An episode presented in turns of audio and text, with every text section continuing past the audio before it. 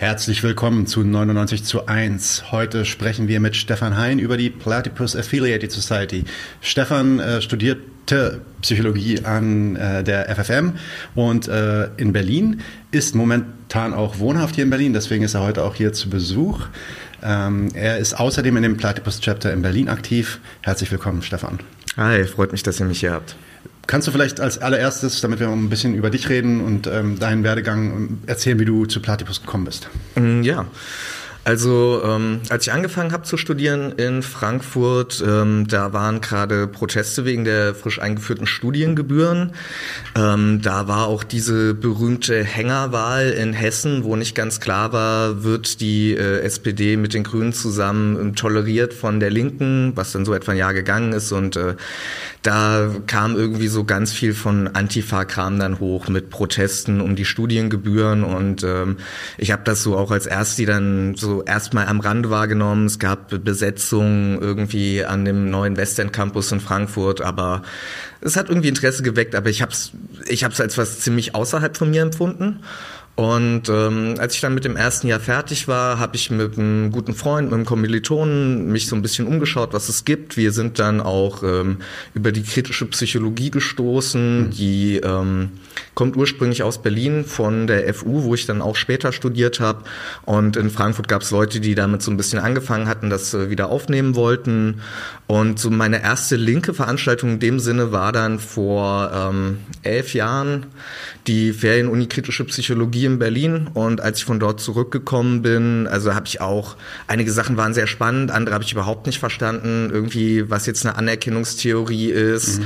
wer Honnet oder Butler sind, warum die sich irgendwie streiten, keine Ahnung so. Ne? Äh, und dann habe ich mich mit dem Freund halt ein bisschen umgeschaut, verschiedene linke Gruppen angeguckt. Es gab dann irgendwie auch so Ringvorlesungen, Medico waren da irgendwie auch relativ zentral über ähm, Fair Work, Fair Pay hieß das, glaube ich.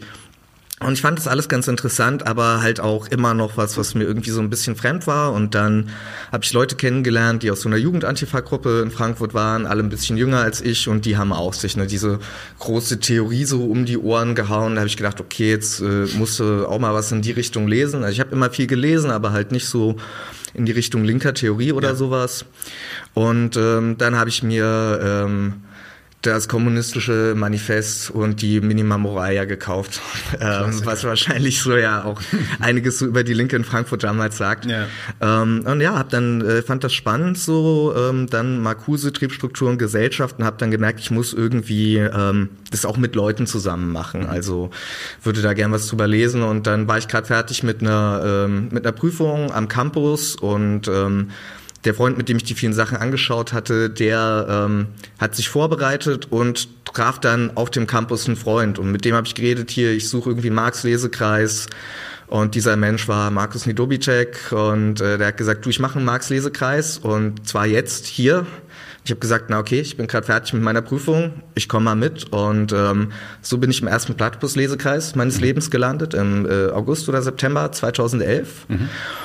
Und kurz danach ging, äh, kam Occupy so richtig in Frankfurt. Richtig. Und ähm, da war ich dann auch mit diesen Kollegen und uns war schon auch wieder klar, dass das irgendwie sehr seltsam ist und wir wussten nicht ganz, was wir damit anfangen. Aber es waren halt 20.000 Leute auf der Straße, die irgendwie was gesagt haben, irgendwas Kapitalismus, irgendwie was anders machen. Und ähm, das hat mich dann irgendwie drangehalten an dieser Frage. Und so war ich so anderthalb Jahre lang um dieses Chapter in Frankfurt rum, was tatsächlich der erste Beginn von Platypus in Deutschland war. Das waren dieser Markus Ndubicek, Jerzy Sobota, die haben das Projekt hier gegründet und ähm, ich war auf den Panel-Veranstaltungen, die dann halt dort gemacht wurden. Und ähm, ja, im März 2013 habe ich mich entschlossen, Mitglied zu werden. Dann in Frankfurt das mit aufgebaut. Dann haben wir eine erste Gruppe gehabt in Leipzig, die unabhängig entstanden ist, durch ein amerikanisches Mitglied, das hergekommen ist. Und ja, mittlerweile sind wir recht verstreut über Deutschland. Ich habe dann in Berlin angefangen, eine deutschsprachige Gruppe mitzugründen. Mhm. Und äh, hier sind wir. Nice, nice. Ähm, einfach mal so in den Raum gefragt, wie viele Leute seid ihr in Deutschland und in Berlin so? Habt ihr da einen, einen Überschlag an Mitgliedern ähm, jetzt? Ja, also in, äh, in Berlin sind wir lass mich nicht lügen, drei deutschsprachige Mitglieder im Moment und zwei englischsprachige, glaube mhm. ich. Ähm, deutschlandweit sind wir ein bisschen über 50. Okay. Interessant. Ich Wobei ich äh, Wien äh, immer mit zu Deutschland zähle, weil es deutschsprachiger Bereich ist. Äh, hast du ein Glück, dass Daniel jetzt nicht hier ist? Ich würde dir direkt einen Latzen. Äh, ich glaube, er würde es auch Latzen nennen. Ähm, Lass uns vielleicht mal ein, zwei Schritte zurückgehen für die Leute, die Platypus nicht kennen. Das ist ja, ich meine, ist, äh, zumindest in Deutschland eine relativ kleine Gruppierung.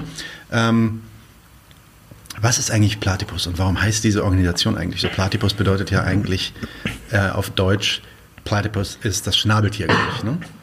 Äh, so ist es. Also, was sind wir? Wir sind ein linkes Selbstbildungsprojekt. Ähm, hauptsächlich an Campi beheimatet, hauptsächlich studentisch, wobei wir auch mittlerweile mehrere Mitglieder haben, die fertig sind mit dem Studieren.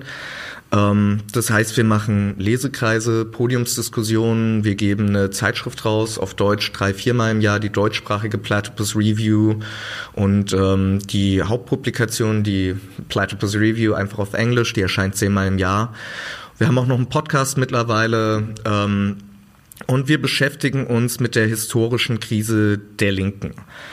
Weshalb haben wir diesen etwas seltsamen äh, Namen? Ähm, es geht zurück auf eine Anekdote von Friedrich Engels.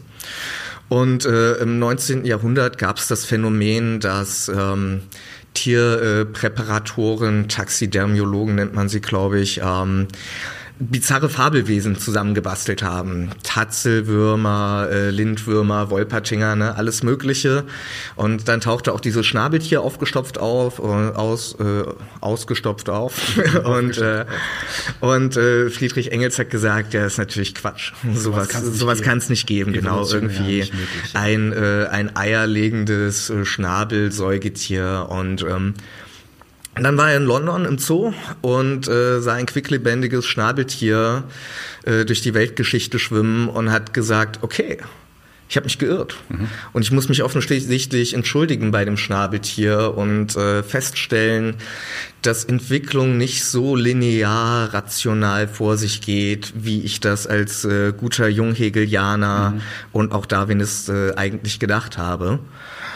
Und ähm, diese historische Einsicht von Engels in seinen Irrtum darüber, wie Geschichte abzulaufen hätte, das ist das, was wir äh, sehr bewusst zu unserem Wappentier erkoren haben, weil wir glauben, die Linke ist in einer relativ eingefahrenen Sicht darüber, wie Entwicklung vor sich zu gehen habe, vor sich gegangen sei und äh, eben auch wie eine anständige Linke auszusehen hätte. Mhm.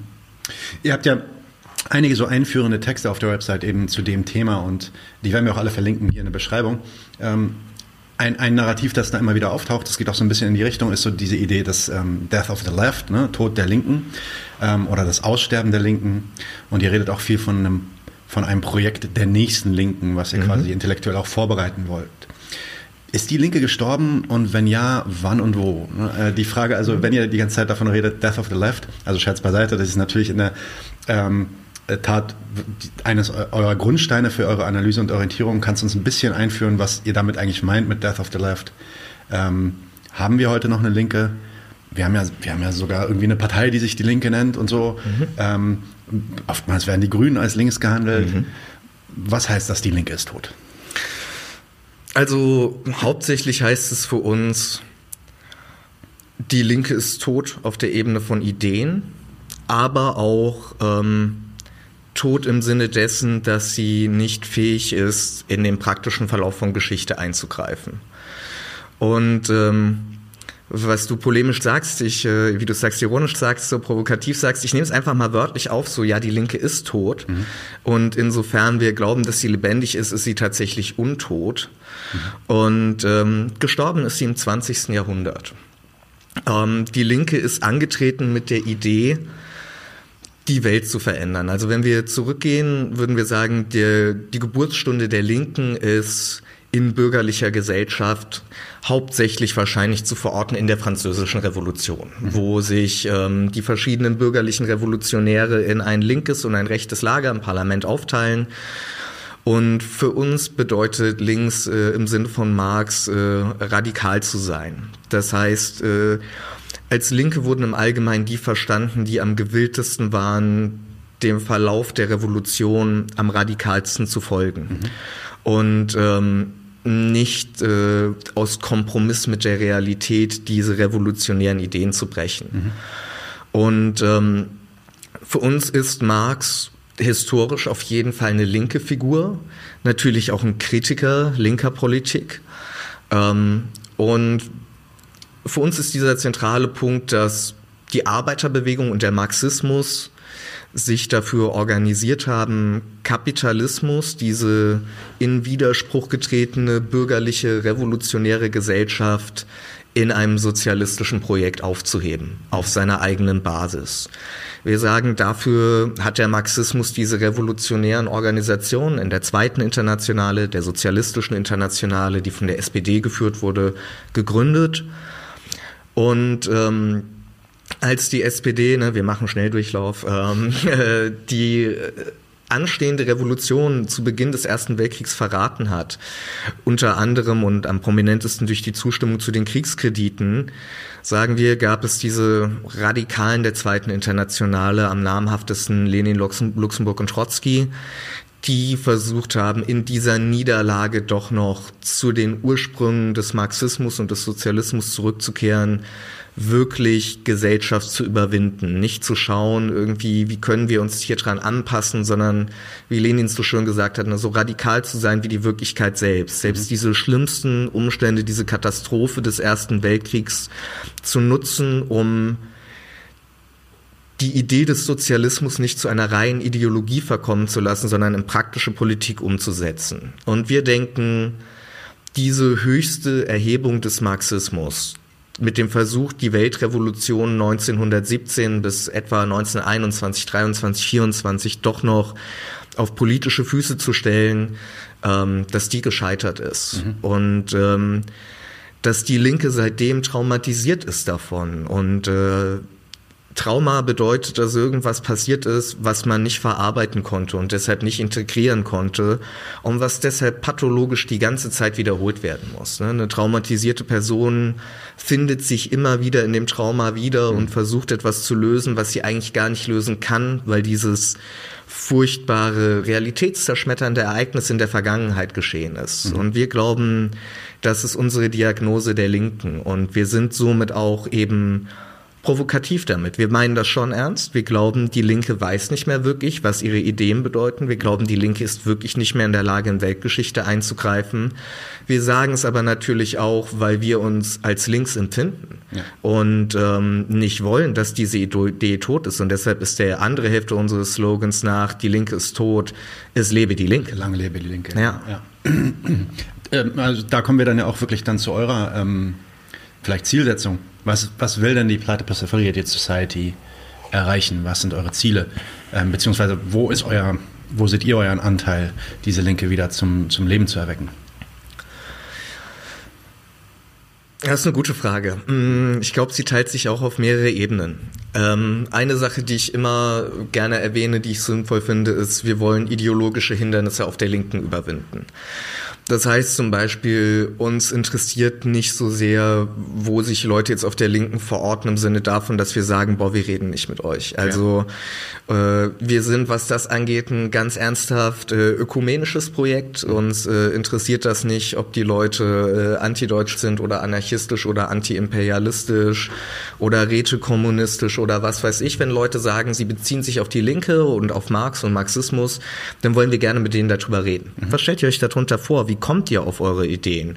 Weil wir glauben, dass alle Ansichten auf die Gegenwart, die die Linke hat, eigentlich von der Geschichte inspiriert sind und zutiefst von diesen historischen Ideen durchdrungen sind. Mhm.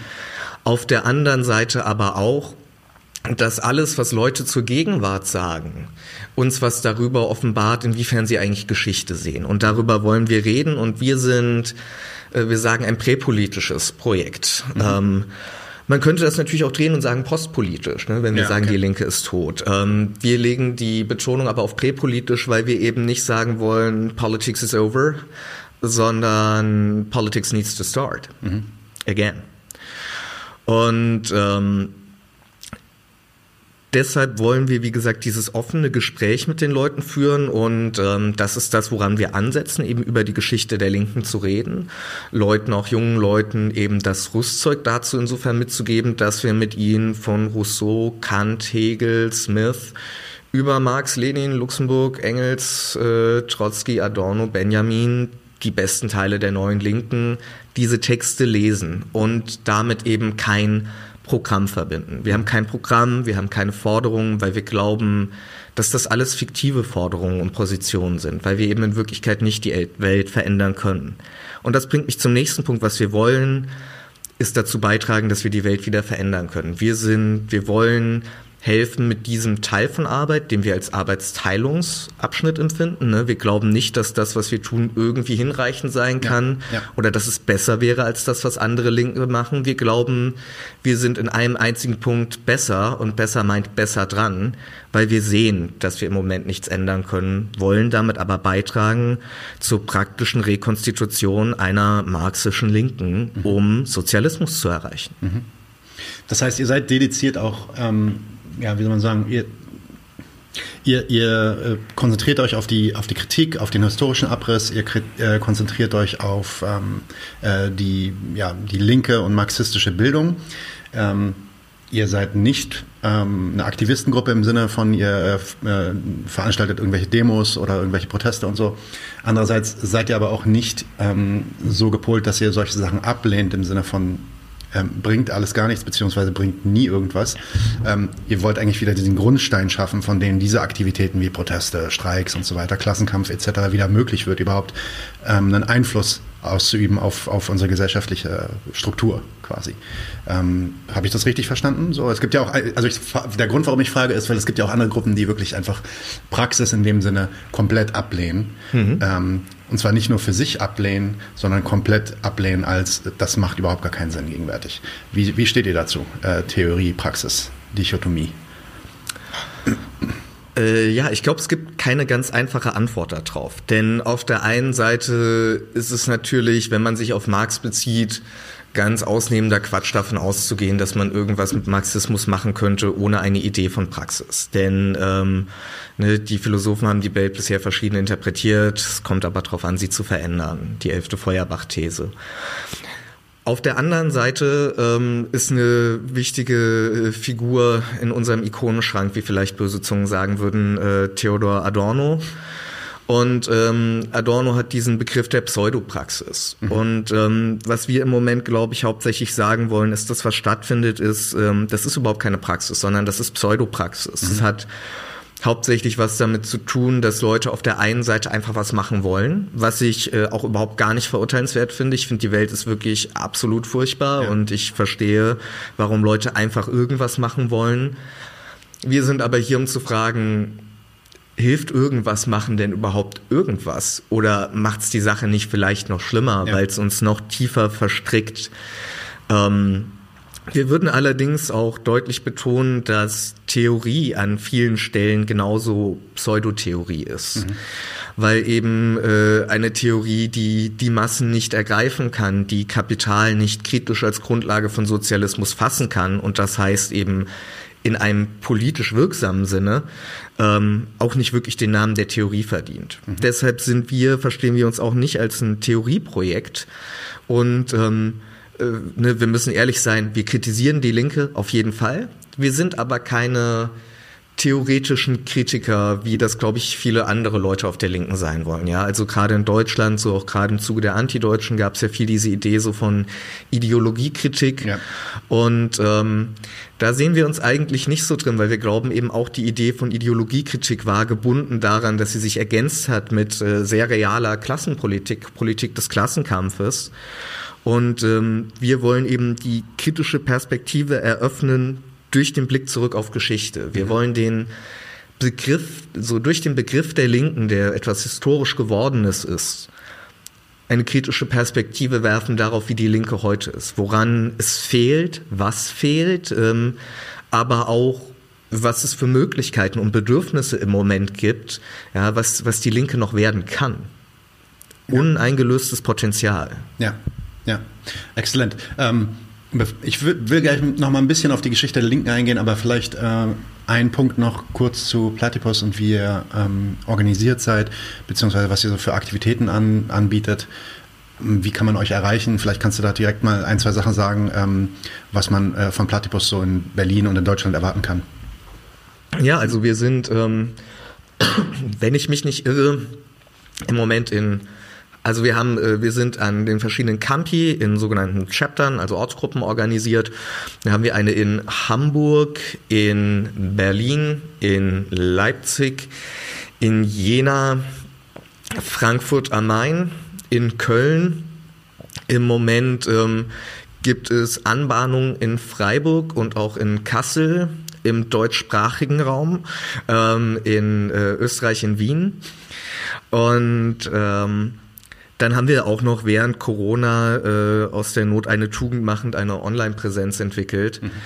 Und wir versuchen womöglich unseren ähm, Lesekreis anzubieten. Das ist äh, im Wintersemester überall, wo das geht. Was ist die Linke? Was ist Marxismus? Von Oktober bis Februar dann so. Oder? Genau. Und äh, im Sommersemester dann, was ist revolutionärer Marxismus? Mhm. Ähm, wir gehen dahin, wo es weh tut.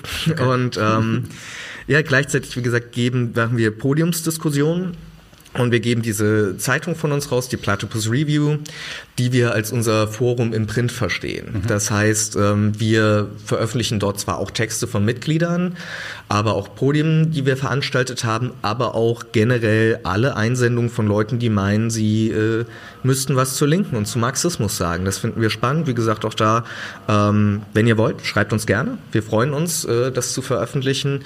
Und ansonsten machen wir noch so informellere Treffen wie äh, Kaffeepausen, äh, Pub Nights, wo man dann einfach auch mal ein bisschen quatschen kann. Wir zeigen immer mal wieder Filme, mhm. die was mit der Geschichte der Linken zu tun haben.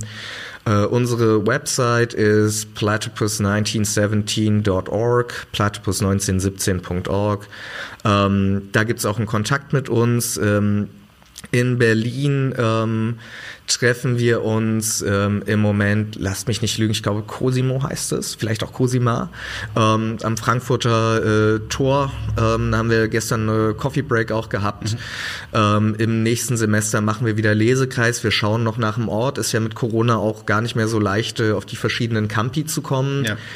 Generell könnt ihr immer auf unsere Website gehen, uns dort kontaktieren, könnt fragen, ob es was vor Ort gibt, wie ihr mit uns in Kontakt kommen könnt. Ähm, und wir freuen uns da immer.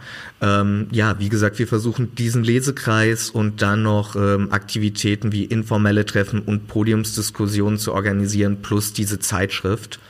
Und wir sind damit eben Teil des internationalen Projekts. Also wir versuchen das weltweit überall aufzubauen, wo Leute in Kontakt mit uns kommen. Und ihr habt ja auch jetzt demnächst äh, in ein paar Tagen eine große äh, Zusammenkunft, glaube ich. Genau. Also wir haben eine jährliche Convention, die bis auf die letzten zwei Jahre dann auch immer ähm, in Persona stattgefunden hat in Chicago, wo wir ursprünglich herkommen. Das ähm, haben wir jetzt äh, noch gar nicht erwähnt. Wir sind 2006 in Chicago gegründet worden. Ähm, vielleicht können wir gleich nochmal drüber reden. Und ähm, da ist dann eben unsere jährliche Convention auch. Ähm, und dort machen wir eben diese Podiumsdiskussionen auch. Ähm, wir machen äh, eben noch Treffen in verschiedenen Cafés dann und abends natürlich auch eine Party mit Trinken, wo wir uns unterhalten. Und es ist auch unsere Möglichkeit, unsere Mitglieder, die wir doch nicht ganz, äh, aber weltweit haben, äh, zu versammeln. Äh, was immer ziemlich faszinierend ist, wenn man dann äh, Leute teilweise aus Asien, Australien, Großbritannien, ähm, Griechenland, Südamerika, USA trifft, äh, Leute, die man noch nie gesehen hat und dann irgendein bizarres Gespräch über das Verhältnis von Lenin und Adorno führen kann. Mhm, mhm. Ja, weil man die gemeinsame intellektuelle Basis hat, auf der man sich dann austauschen kann. Ja. Das, das stelle ich mir sehr spannend vor, auf jeden Fall. Ähm, den Gründer eurer Organisation, den Chris Cotrone, glaube ich, das ist der Gründer, ne? Der das 2016 auch mit hochgezogen hat, zumindest den, den, den 2006. Auch, äh, 2006, Entschuldige, natürlich. Äh, den werden wir auch demnächst im Interview haben. Äh, das wird ein englischsprachiges Interview natürlich, aber mhm. da bin ich auch schon sehr gespannt drauf. Ähm, du hast es schon angedeutet, Ja, und auf euren Webseiten ist das auch zu sehen. Ihr habt natürlich eine sehr, ähm, ja, ihr habt eine eigene Historiografie quasi der Entwicklung der Linken. Ähm, und um die Death of the Left Prämisse zu verstehen, also Tod der Linken Prämisse zu verstehen, macht es, glaube ich, Sinn, da auch mal noch mal ein bisschen ins Detail zu gehen. Beziehungsweise diese Schritte abzuklappern, die du gerade auch schon so ein bisschen erwähnt hattest. Ähm, Fangen wir erstmal vielleicht beim Marx an. Marx ist ja mit Sicherheit nicht, das hast du ja auch schon gerade gesagt, Französische Revolution ist nicht der erste Linke, äh, den es so gibt. Man kann aber doch schon sagen, dass er einen enormen Einfluss, also auch wirklich einen ja, vielleicht revolutionären oder um, um, umwälzenden Einfluss hatte auf die sozialistischen Bewegungen des 19. und 20. Jahrhunderts.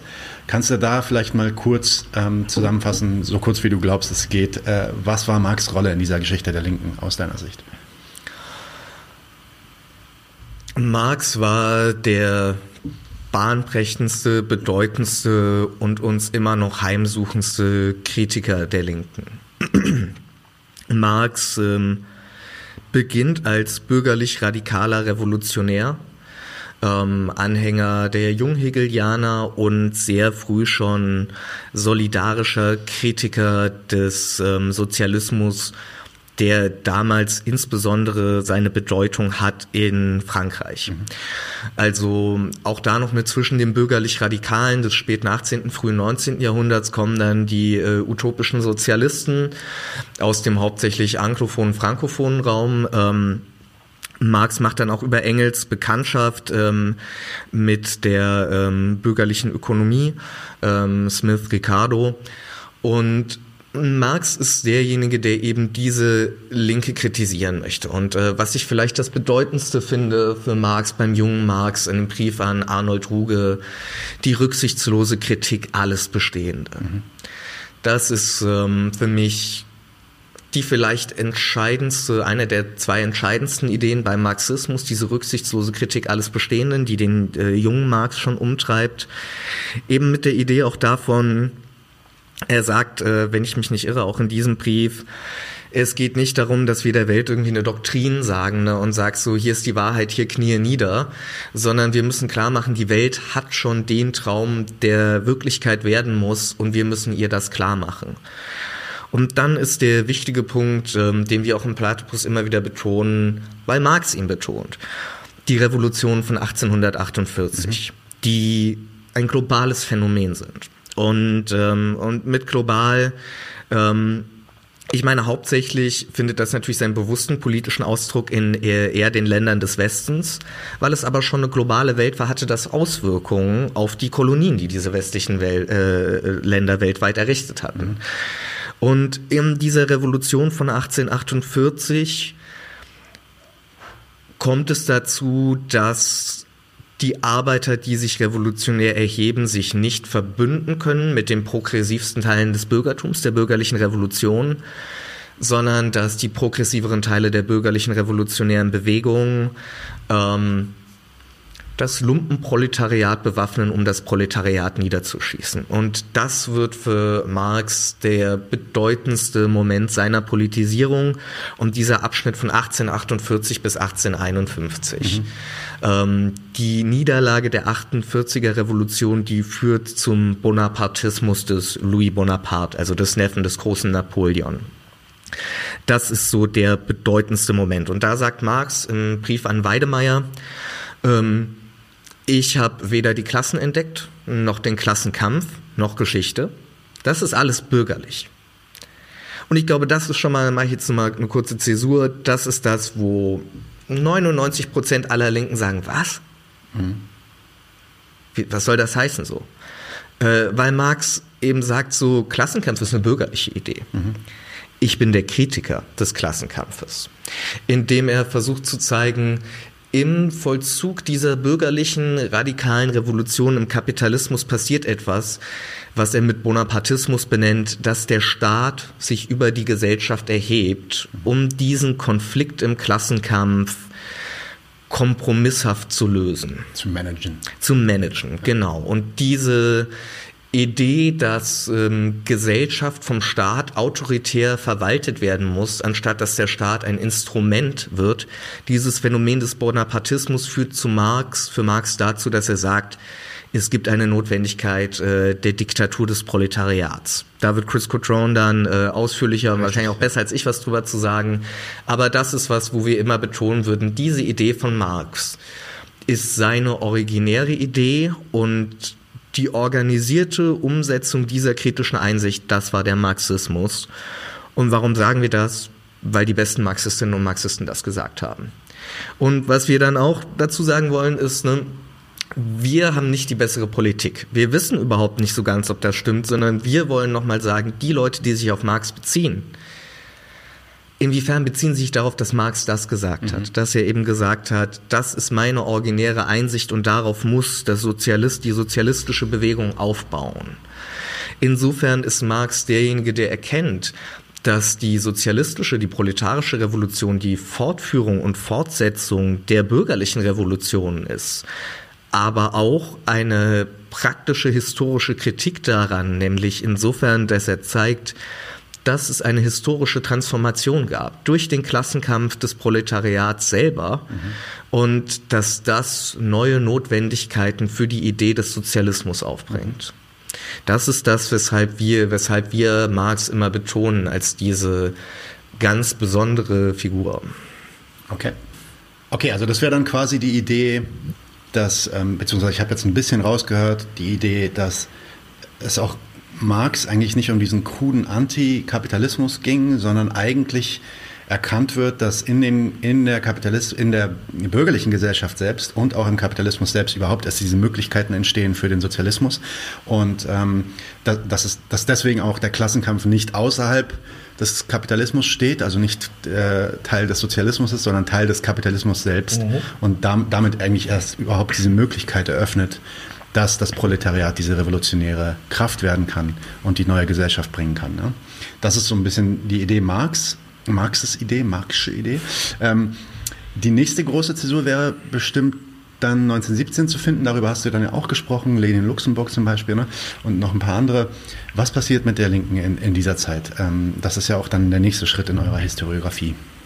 Und ähm, so heißt ja sogar dann auch eure Website 1917. Ja. Das ist ähm, ja, also für uns ist 1917 der, äh, der größte wie der tiefste Punkt des Marxismus, wenn wir so wollen. Auf der einen Seite war es eben der Versuch, diesen Weltkrieg, die absolut nutzlose Massenschlechterei, doch noch in die marxistische Idee einer Weltrevolution umzuwandeln.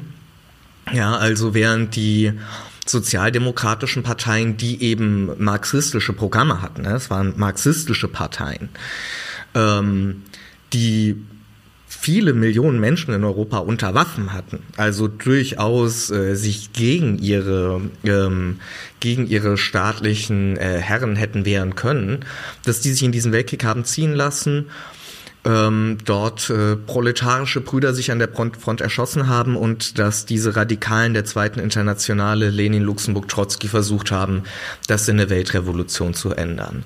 Und das ist für uns der Hochpunkt des Marxismus, weil dort eben Theorie und Praxis so nah zusammengefunden haben wie sonst niemals. Und das war immer die Idee, dass sie das müssten. Auf der anderen Seite, und ich glaube, das müssen wir uns wirklich verdeutlichen, haben Lenin, Luxemburg und Trotzki versagt. Mhm. Ähm, und wir, wenn wir ernst meinen, dass wir Marxisten, Sozialisten, Sternchen sind, dann ähm, müssen wir besser sein als sie. Wir müssen Kapitalismus besser verstehen und die Revolution besser organisieren als diese Leute. Als diese uh, larger-than-life Heroes. Uh. Exakt. Und ich glaube, ähm, die meisten Linken, die ehrlich zu sich sind, werden sagen, das ist absoluter Unsinn. Es mhm. ist, es, wie soll das funktionieren? Äh, wir können ja nicht mal, wir können ja nicht mal eine Demo mit 10.000 Leuten organisieren. Ja, und, ähm, und dem wollen wir ins Auge sehen. Und ähm, ich habe es vorhin schon mal angeteasert, deshalb würde ich nochmal zurückkommen. Wir sind ja ursprünglich in Chicago entstanden durch ähm, unter anderem Chris Cotrone und ein paar andere Leute, die an der University of Chicago unterrichtet haben und deren Studierende. Das heißt, die hatten sich unterhalten über Marxismus. Chris Cotrone hat Marx und Adorno dort unterrichtet und ähm, dann kamen die Anti-Irakkriegsproteste. Mhm. Und da sind die ganzen ähm, marxistischen Dinosauriergruppen aufgelaufen und haben ihre Programme ausgegeben und ähm, Vor allem Trotzkisten, ne? Ja, aber auch äh, auch Maoisten. Mhm. So. Okay. Auch, na klar. Ja. Aber auch in den äh, USA gab es ja starke maoistische ja. Gruppen äh, nach dem Zerfall der neuen Linken besonders. Und ähm, und in diesem ähm, und als die als die jungen Leute dorthin sind, haben sie gesagt so was hat das mit Marx zu tun? Also das klingt nicht nach dem, was wir bei dir irgendwie gelernt haben, Chris. Und mh, hm, hat Chris gesagt, das ist eine ziemlich gute Frage und wir können darüber reden, aber das können wir nicht im Rahmen der Uni machen, sondern dafür müssen wir irgendwas darüber hinausgehendes ähm, gründen. Und dann hat es angefangen als ein Lesekreis. Das war nicht, äh, niemand hatte die Idee, auch da machen wir eine Gruppe in Frankfurt und dann kommt eine in Berlin ja, und dann machen wir irgendwie hier da was, sondern es war wirklich erstmal nur ein weitergehender Lesekreis, der dann sich mit der neuen Linken beschäftigt hat.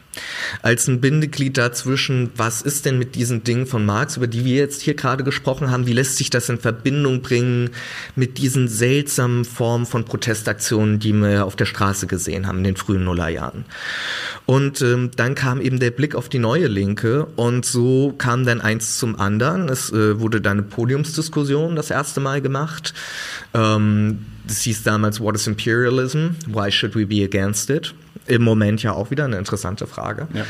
Und ähm, Daraus ergab sich dann eine Zeitschrift, die auch gegründet wurde, die Platypus Review. Dann sind Leute von Chicago ähm, nach New York gezogen.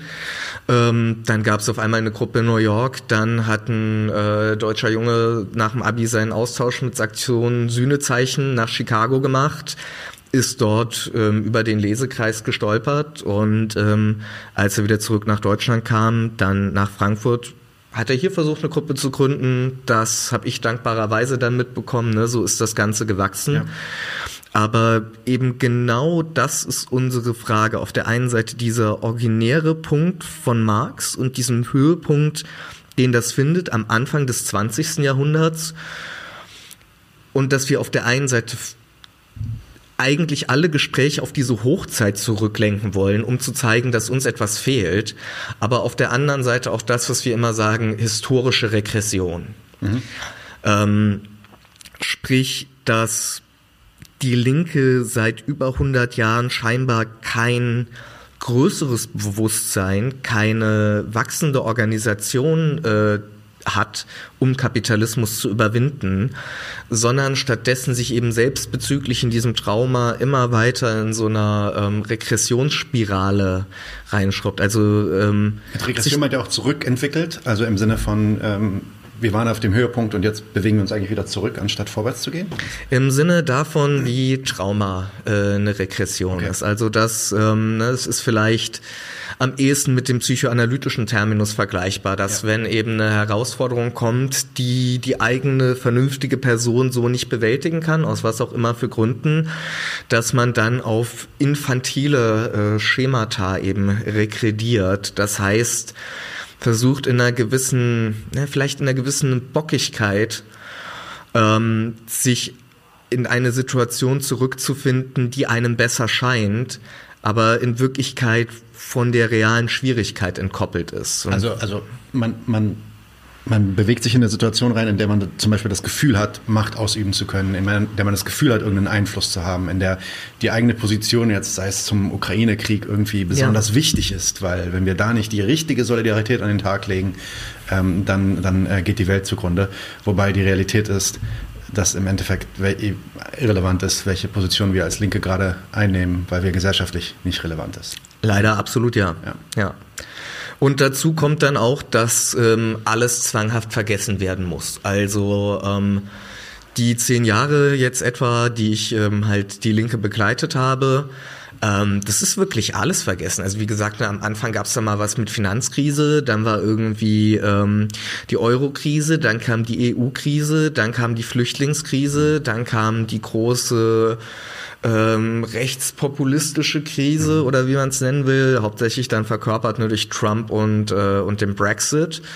Ähm, dann äh, kam die AfD-Krise in Deutschland nochmal stärker, dann kam die Corona-Krise, jetzt ist die Ukraine-Krise. Das große Problem ist, es bockt keinen mehr, was vor ein paar Jahren gesagt wurde. Ja. Das, es wird einfach nicht mal darüber geredet. Und ähm, am aller, am allerschlimmsten finde ich es eigentlich, wenn Leute sagen, na, vor ein paar Jahren, da haben wir das und das gelernt, weil ich mich immer frage, wirklich? Wir haben was gelernt? Weil mir scheint das nicht so. Mir scheint es so, dass wirklich so alles, was die Linke im Moment machen kann, irgendwie ihre krassen Schäden halbwegs so zu konsolidieren. Also man versucht irgendwie doch noch so ein paar Mannequin so nachzurekrutieren, damit die eigenen Organisationen nicht völlig in sich zusammenklappen. Aber irgendeine revolutionäre Führung in irgendwas in der Gesellschaft äh, entzieht sich zumindest meines Wissens so. Und ähm, wie gesagt, ich glaube eigentlich, dass ich ein relativ aufmerksamer Beobachter und auch Weggefährte war über die Zeit. Mhm. Nein, ich kann das auf jeden Fall total nachvollziehen. Das ist ja auch eine der Themen, äh, die wir hier bei der 99 zu 1 zu betrachten. Interessanterweise, wenn du über Occupy sprichst, daher kommt natürlich auch ein bisschen äh, die Inspiration ja, klar. Titel. Ähm, aber das, ja, also meine Worte jetzt nicht deine, aber dass es halt in der Linken vor allem, ja, oft viel um Virtue Signaling geht, um Posturing, um Performance, um, äh, und auch um Identität. Also um, um ne, die eigene Identität irgendwie aufrechtzuerhalten, indem man die möglichst radikale Positionen oder ähm, ja, äh, möglichst dedizierte, weiß ich nicht, Beispiel Zero Covid oder sowas, ja. Ähm, nicht, dass ich das jetzt komplett ablehnen wollen würde. Wir haben dazu natürlich auch eine Folge gemacht, aber die Radikalität, mit der diese Positionen dann auch eingenommen werden und wie sich die Linke dann auch anhand dieser Themen dann auch zerfleischen kann, ja, und sich gegenseitig auseinandernimmt, als wäre das wirklich so extrem wichtig, dass, äh, dass wir da jetzt die richtige Antwort haben. Ähm, kann man auf jeden Fall beobachten. In der, in der Historiografie nennt ihr dann als nächsten Schritt Trotzki. Du hast ja Trotzki auch schon erwähnt, jetzt im, im gemeinsamen, ja, im gemeinsamen Satz quasi mit Lenin und Luxemburg. Mhm. Natürlich ein Zeitgenosse. Ähm, da passiert dann aber nochmal was anderes, ne? Im, vor allem in, in, der Auseinandersetzung zwischen Trotzki und äh, Stalin. Mhm. Äh, Hochpunkt 1917, was passiert dann danach? Äh, Stalinismus, Trotzki mit der Linken. 1917 war der Versuch, die Weltrevolution zu beginnen. Diese Revolution in Russland, ähm, die ja erstmal äh, in der Februarrevolution auch unabhängig äh, von den Bolschewiki sich entwickelt hat, aber dann von den Bolschewiki äh, geführt wurde in der Oktoberrevolution 1917, sollte eben das Startsignal einer weltweiten Revolution sein. Insbesondere hieß das in dem äh, Fall westeuropäische Staaten hätten äh, Revolutionen machen müssen.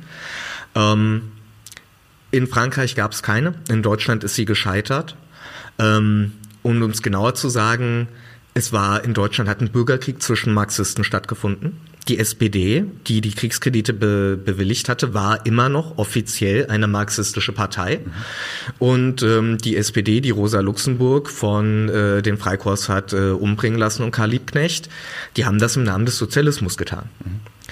Und ähm, auch heute kann man natürlich dann schreien, so ja, die waren halt in Wirklichkeit rechts und das waren keine echten Marxisten oder so, aber ich glaube, das unterschätzt massiv das Problem. Mhm.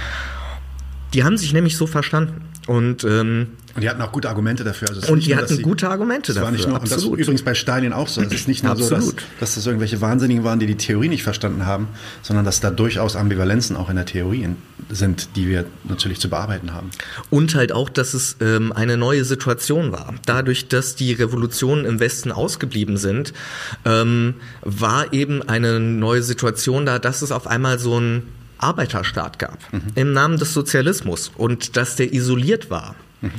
Genau wie man auf einmal eine bürgerliche, äh, ja, eine bürgerliche, bonapartistische, marxistische Regierung hatte mhm. in Deutschland. Und das war extrem schwierig für eine Bewegung, insbesondere das zu verarbeiten, die er sich ja kurz vorher in diesem Weltkrieg gespalten hatte. Mhm. Und nicht nur einfach nur irgendwie jetzt progressiv, zack hier, zack hier, sondern fragmentiert ist. Ja. Ich würde sagen, das ist auch der Beginn dieser Fragmentierung, die führt sich seitdem immer weiter fort. Mhm. Die Linke zerfasert und desintegriert immer weiter. Und ähm, wie, so ein, wie so ein Eisbruch, ne? wenn man sich das so vorstellt, ja. die Eisdecke macht so, ja, so, so habe ich das mir auch öfter mal vorgestellt, auf jeden Fall, so fühlt sich's an. Ja. Und in, in der Sowjetunion war eben das Problem, dass es jetzt dieses Erbe des Versuchs der sozialistischen Revolution gehabt, völlig isoliert. Ein unterentwickeltes Land, was Lenin, äh, Luxemburg, Trotzki völlig klar war. Und ähm, das ja, da konnte man jetzt aber auch nicht sagen, so schlecht gelaufen, äh, hat nicht geklappt mit der Weltrevolution. Man musste ja diesen Staat irgendwie weiterführen. Und ähm, Stalin steht ein für den Kompromiss, der nicht als Kompromiss benannt wird. Und das, was das, was Stalinismus zum politischen Verbrechen macht. Ähm, in, also in seinem Ursprungspunkt, dass es Kompromisse gibt, die nicht benannt werden. Ähm, oft gibt es so dieses linke Topos, die Oktoberrevolution ist so furchtbar, weil die autoritäre Partei da den Staat übernommen hat. Ja, die parlamentarische Demokratie da wurde dann auch abgeschafft, Parteien wurden abgeschafft und so weiter. Ne? Genau. Die trotzkistische Kritik wäre, nein, der Staat ist in die Partei reingeschmolzen. Mhm. Der Staat hat die Partei übernommen, eben als dieses bonapartistische Management dieser Burgfriede. Und ähm, Trotzki sagt, Stalin ist der große Organisator der Niederlage. Ja, ähm, weil Stalin eben Sozialismus in einem Lande ausruft und das heißt, er versucht aus der Not eine Tugend zu machen.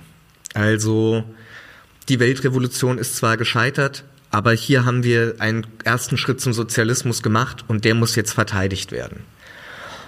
Während Trotzki Zeit seines Lebens die Sowjetunion verteidigt hat als äh, ein Produkt der Revolution, hat er genauso gesagt, dieses Produkt der Revolution kann überhaupt nicht verteidigt werden, wenn es auf diesen nationalen Rahmen verteidigt wird, sondern es muss verteidigt werden als Bestandteil der Weltrevolution. Und ähm, es ist ein unglaublich faszinierendes Thema, wo man sehr viel drüber lesen kann. Die Wir, permanente Revolution, auch diese Idee. Ja, die natürlich auch zurückgeht auf Marx. Ja. Ähm, das ist ja was, was er übernimmt. Mhm. Und ähm, für uns ist Trotzki ein weiterer Hochpunkt nach dieser bereits beginnenden Niederlage, weil er eben auf der einen Seite ein unversöhnlicher Gegner des Stalinismus ist, aber trotzdem es immer geschafft hat, Stalinismus als ein dialektisches Phänomen zu fassen. Das mhm. heißt, als ein widersprüchliches und nicht gesagt hat, so, das ist einfach die Konterrevolution und es war die Konterrevolution im, unter dem Banner des Marxismus, wie auch die SPD.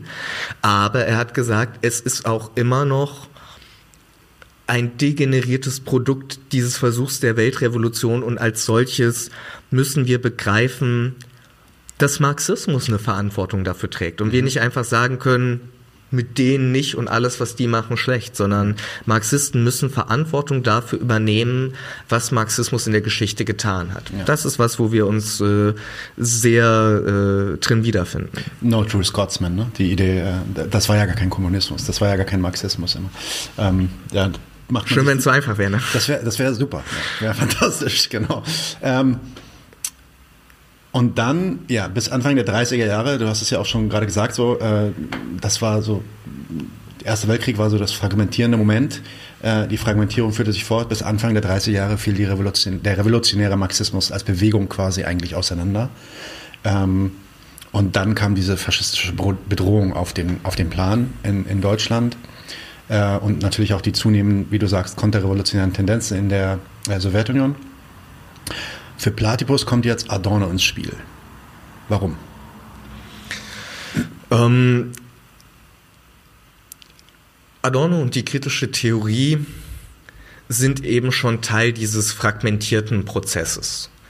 Und ähm, im gewissen Sinne fühlen wir uns der kritischen Theorie verbunden, äh, ohne dass wir das irgendwie gut finden, sondern ähm, die kritische Theorie blickt der Möglichkeit ins Auge, dass vielleicht ähm, ein genuines, wahres Element des Marxismus in Theorie noch irgendwie bezeichnet werden kann, obwohl es gerade nicht praktisch Ausdruck finden kann, was eben ein Paradoxon, ein Oxymoron ist, mhm. in Termini des Marxismus selbst. Ne? Vorhin habe ich ja selber hier irgendwie so diese elfte Feuerbach-These nochmal rezitiert und gesagt, so, es braucht irgendwie doch einen Bezug auf Praxis. Ja.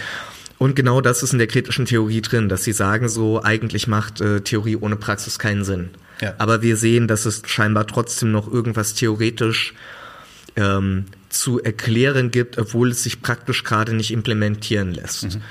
Aber das wird gesehen als Produkt der Niederlage und nicht, wie das gerade in Deutschland so in den letzten 30, 40 Jahren ja doch auch wieder immer so präsentiert wurde, als so eine, so eine Tugend, ne? als so eine Enthaltsamkeit von irgendwie bei eurem Schmuddelkram machen wir da nicht mit so, ne? Wir, ja, wir enthalten ja, uns. irgendwie.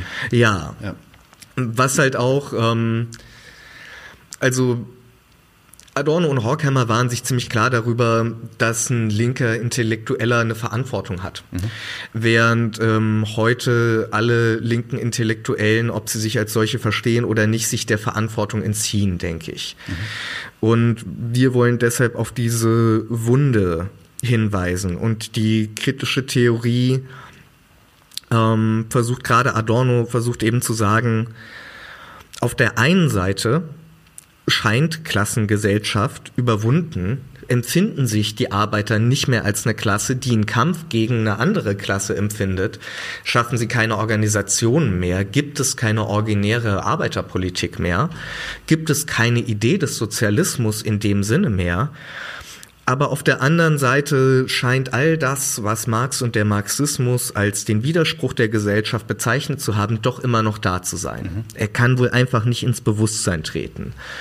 Und das ist was, wo wir sagen, diese am Ende doch so ein bisschen armselig und pathetisch scheinende Haltung so, wir schreiben hier im Elfenbeinturm, warum Praxis im Moment nicht möglich ist. Wir glauben, dass ohne diese armselige und pathetische Position wir eben überhaupt nicht mehr in die Situation kommen können, weil im Moment eben unseres Erachtens nach niemand wirklich verantwortungsvolle Politik für die Arbeiterklasse mit der Arbeiterklasse machen kann. Mhm. Und dann kommen die 60er, äh, Zweiter Weltkrieg natürlich, wir machen jetzt einen Riesenskip, kommen die ja. 60er, die Wiedervereinigung 1989.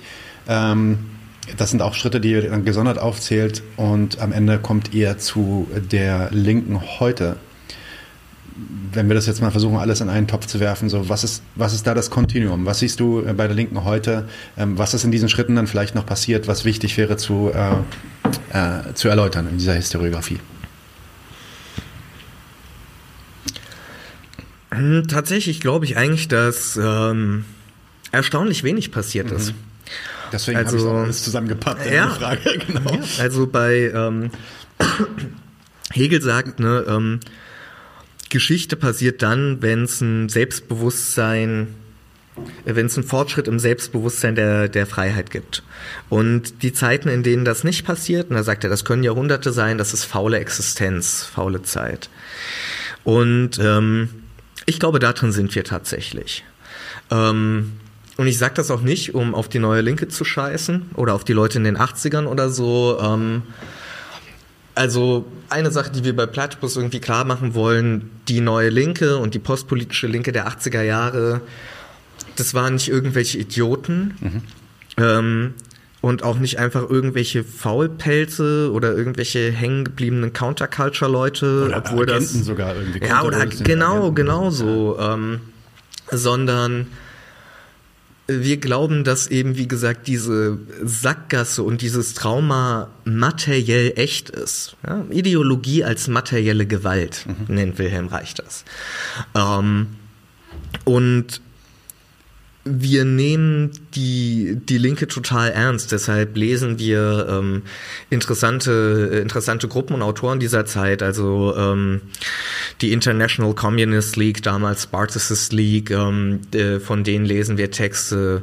Juliet Mitchell, ähm, eine der wahrscheinlich genialsten Denkerinnen zur Frauenfrage in der zweiten Hälfte des 20. Jahrhunderts. Ähm, Moshe Postone, Martin Nicholas, ähm, das, äh, das interessiert uns. Wir und die Linke, wie sie sich seitdem entwickelt hat, versuchen wir eben auch ernst zu nehmen und an junge Leute ranzutragen, indem wir sie einladen, auf unseren äh, Panels zu sitzen, in unserer Zeitschrift zu veröffentlichen, weil wir eben glauben, das ist alles tot, das führt nirgendwo hin.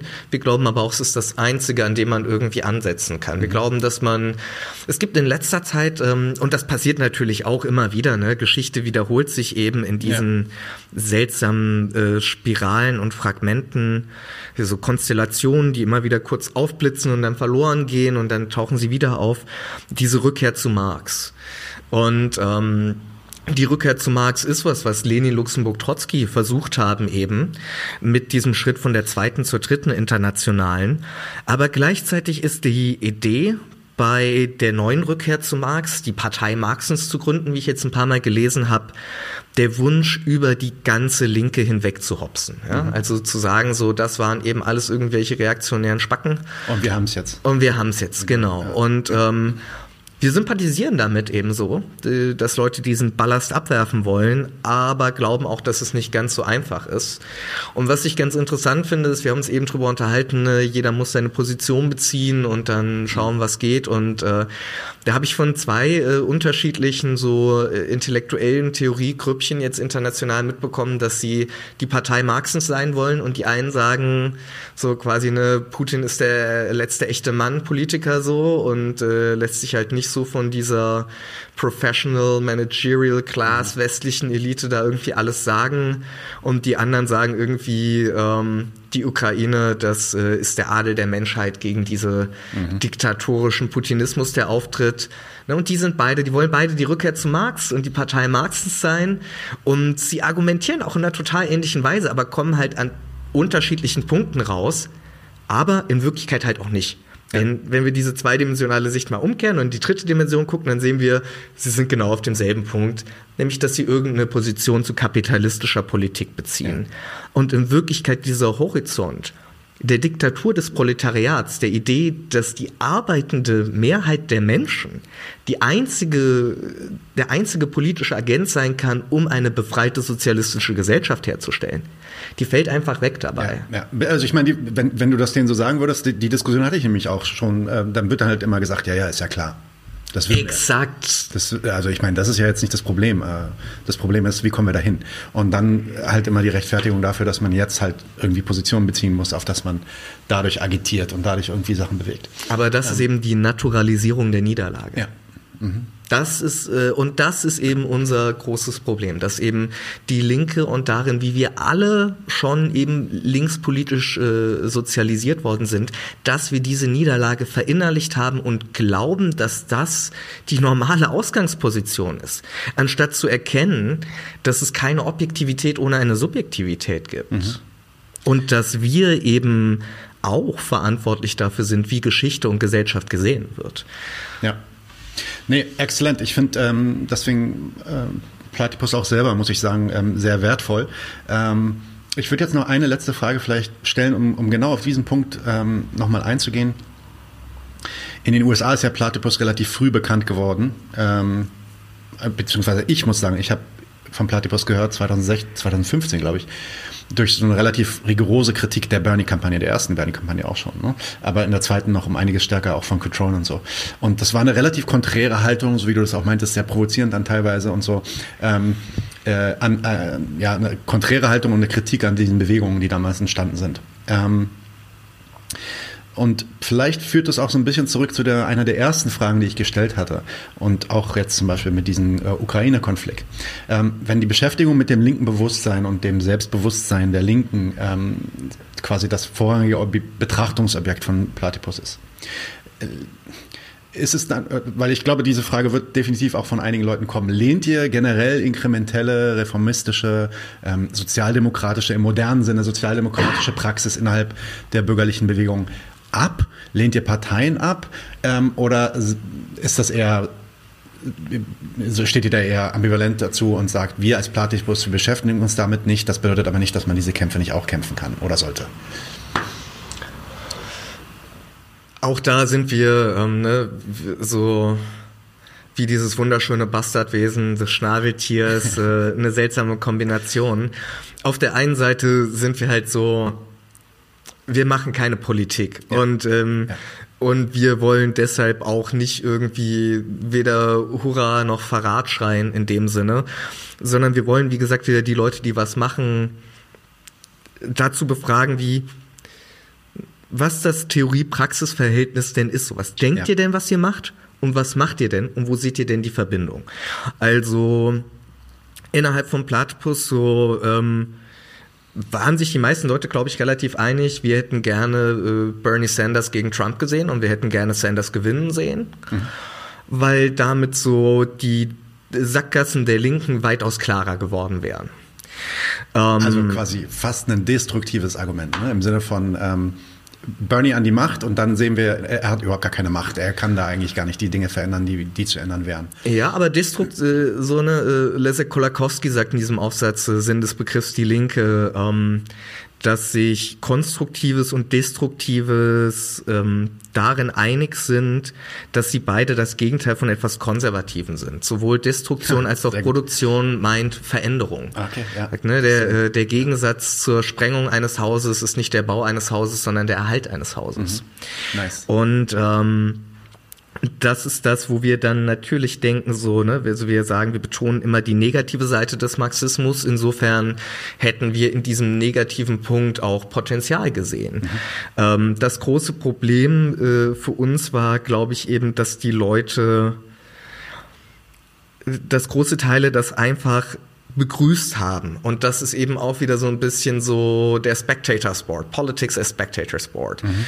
Ähm, dass wir halt irgendwie dann so etwas zujubeln können oder nicht. Und ähm, unsere, also die Kritik, die zum Beispiel ähm, Chris Cutrone dann formuliert hatte an den Sandinistas, war eben eine solidarische Kritik, ja, die rücksichtslose Kritik alles Bestehenden. Wir sind eben, wir müssen, wir beziehen keine Position, wir sind die einzige Gruppe irgendwie auf der Linken, die keine Position bezieht und insofern können wir Dinge kritisieren, weil wir kein Gegenprogramm haben.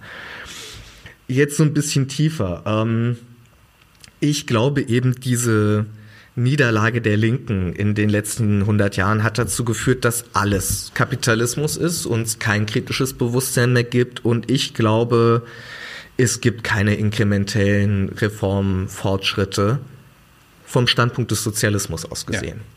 Also ich meine, wenn wir sehen, so was in den äh, in westlichen Ländern äh, Frauenrechte angeht, Umgang mit Behinderten äh, angeht, ähm, Rassismus. Fragen von Rassismus oder sowas, ich glaube, dass da durchaus ähm, natürlich im bürgerlich-liberalen Sinne progressive Entwicklungen passiert sind. Und äh, äh, ne, ich bin kein Vollidiot, ich finde das natürlich gut und nicht schlecht natürlich. in dem Sinne. Ja. Aber ähm, diese Idee, das sind die ersten Schritte zum Sozialismus. Ich möchte zumindest fragen, wirklich? Aber wo bleibt denn dann der Sozialismus? Mhm. Was, was hat Bernie denn gemacht? Er hat eine ganze ähm, Generation von Leuten, die sich für Sozialismus aktivieren wollten, in die demokratische Partei gefunnelt. Äh, gefunnelt. Ja. Genau. Und ähm, also wer glaubt, dass es irgendwie mehr rechts gewesen wäre, die Leute für Trump zu organisieren, der hat halt auch wieder naturalisiert, was kapitalistische Politik ist. So, ne? Es gibt, ähm, ich glaube, Gore Vidal, äh, es war so, ich, ich muss es jetzt so ganz grob ähm, paraphrasieren, er sagt, ähm, äh, Amerika ähm, hat eine äh, kapitalistische Partei und sie hat zwei rechte Flügel. Mhm. Ähm, die Demokraten verteidigen manchmal gewisse linke Punkte gegen die Republikaner. Die Republikaner verteidigen manchmal gewisse linke Punkte gegen die, äh, gegen die Demokraten. Und beide haben ihre kapitalistischen Sektoren, die sie dann auch noch tendern und, und, und so funktioniert das halt. Absolut. Da und ähm, insofern glauben wir, dass Marxismus relativ klar war, dass die Arbeiter sich unabhängig von kapitalistischer Politik und unabhängig vom kapitalistischen Staat organisieren müssen. Dass die Übernahme der Staatsmacht immer damit einhergehen muss, den Staat, wie er so war, absterben zu lassen. Das heißt, ne, Marx und Engels sagen, die besonderen Formationen bewaffneter Menschen, Also stehendes Heer, Polizei, Beamten, die müssen ersetzt werden. Es kann ja. nicht einfach übernommen werden. Ja. Marxisten sind traditionell nicht angetreten, um bürgerlich irgendwie zu regieren. Diese zweite Internationale, die SPD, die waren, ja, die waren im Parlament, die waren im Reichstag, aber die haben bei allem immer Nein gestimmt. Genau. Ja. Die haben nicht zugestimmt und äh, im Moment ähm, die Linke, ne, was sie wollen, ist der Sozialstaat.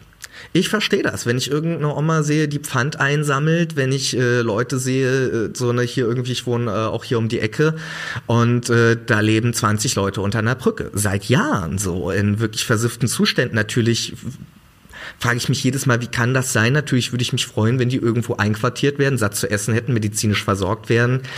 Aber zu glauben, dass der Sozialstaat irgendwie die gute Seite der Gesellschaft, die wir ausbauen müssten, wäre.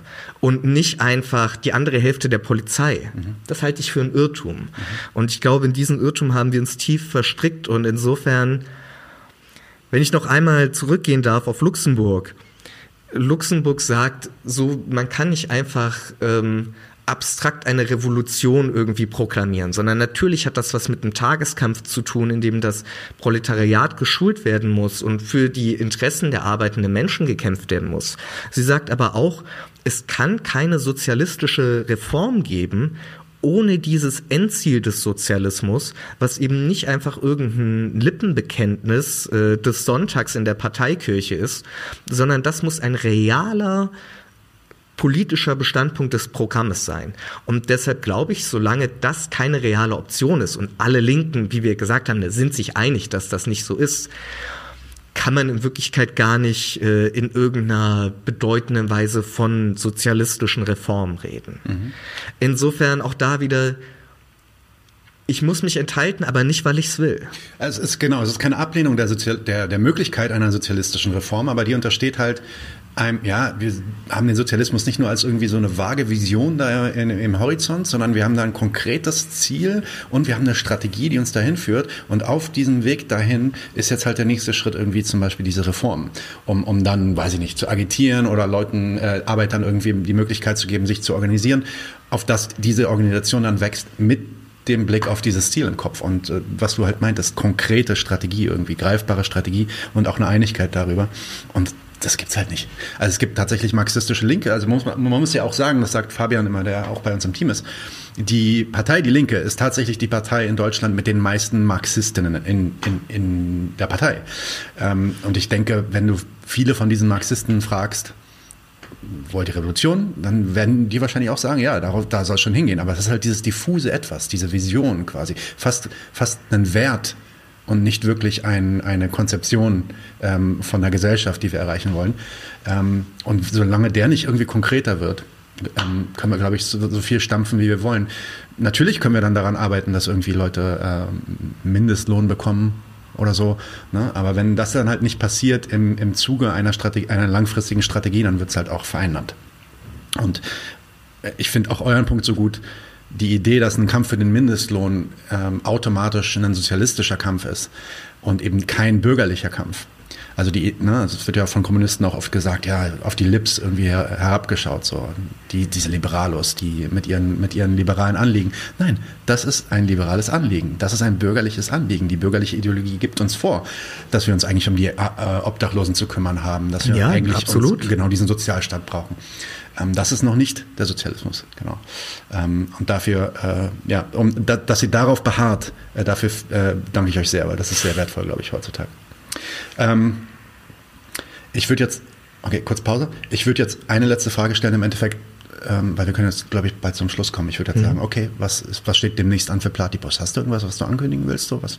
was mm, ja, ja, ja, okay. ich würde. Okay, ähm, Stefan, vielen, vielen Dank. Das war ein sehr äh, inspirierendes äh, Gespräch. Ich hoffe, es kommen noch einige mehr. Äh, ihr habt ja auch einen Podcast. Vielleicht machen wir mal was zusammen irgendwie. Äh, ja, gerne. Lass, lass, uns mal gucken. Ähm, aber äh, vielleicht einen kurzen Pitch von deiner Seite. Was, was steht an für Platypus? Was kommt demnächst? Ähm, wo, wofür, wonach soll man Ausschau halten? Ja, also du hast es dankbarerweise ähm, erwähnt. Wir haben auch einen äh, Podcast mit dem äh, griffigen Namen Shit Platypus Sass, mhm. äh, wo wir nochmal darüber reden, worüber wir eigentlich reden, so ganz meta. Ähm, dann haben wir anstehend ähm, nächste Woche wird auch bei Zoom übertragen The Ends of Marxism, unsere jährliche Convention, zum ersten Mal zum Glück wieder in Persona in Chicago, aber wie gesagt auch online. Ähm, wir haben einen YouTube-Channel, wo ähm, unsere Diskussionen auch hochgeladen sind. Ähm, am Samstag findet ähm, nochmal in Wien ein Podium statt zur Krise in der Ukraine, wo wir jetzt auch in den USA, in Brasilien, in Deutschland, äh, in Griechenland Podien zu gemacht haben. Ähm, und im Sommer werden wir auch noch ähm, eine europäische Konferenz veranstalten, in Wien wahrscheinlich auch. Uns gibt's auch in den verschiedenen Abteilungen so auf ähm, Facebook. Das heißt, ähm, Platypus Berlin, Platypus Frankfurt könnt ihr uns auch finden. Da informieren wir immer darüber, was aktuell irgendwie geht und äh, posten auch immer mal neue Sachen.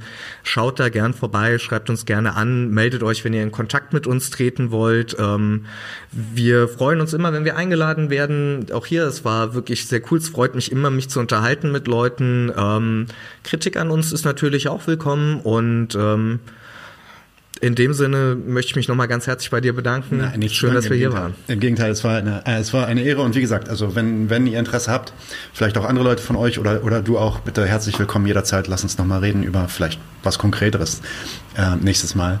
Ähm, und damit würde ich sagen, äh, vielen Dank an alle Leute, die im Chat waren.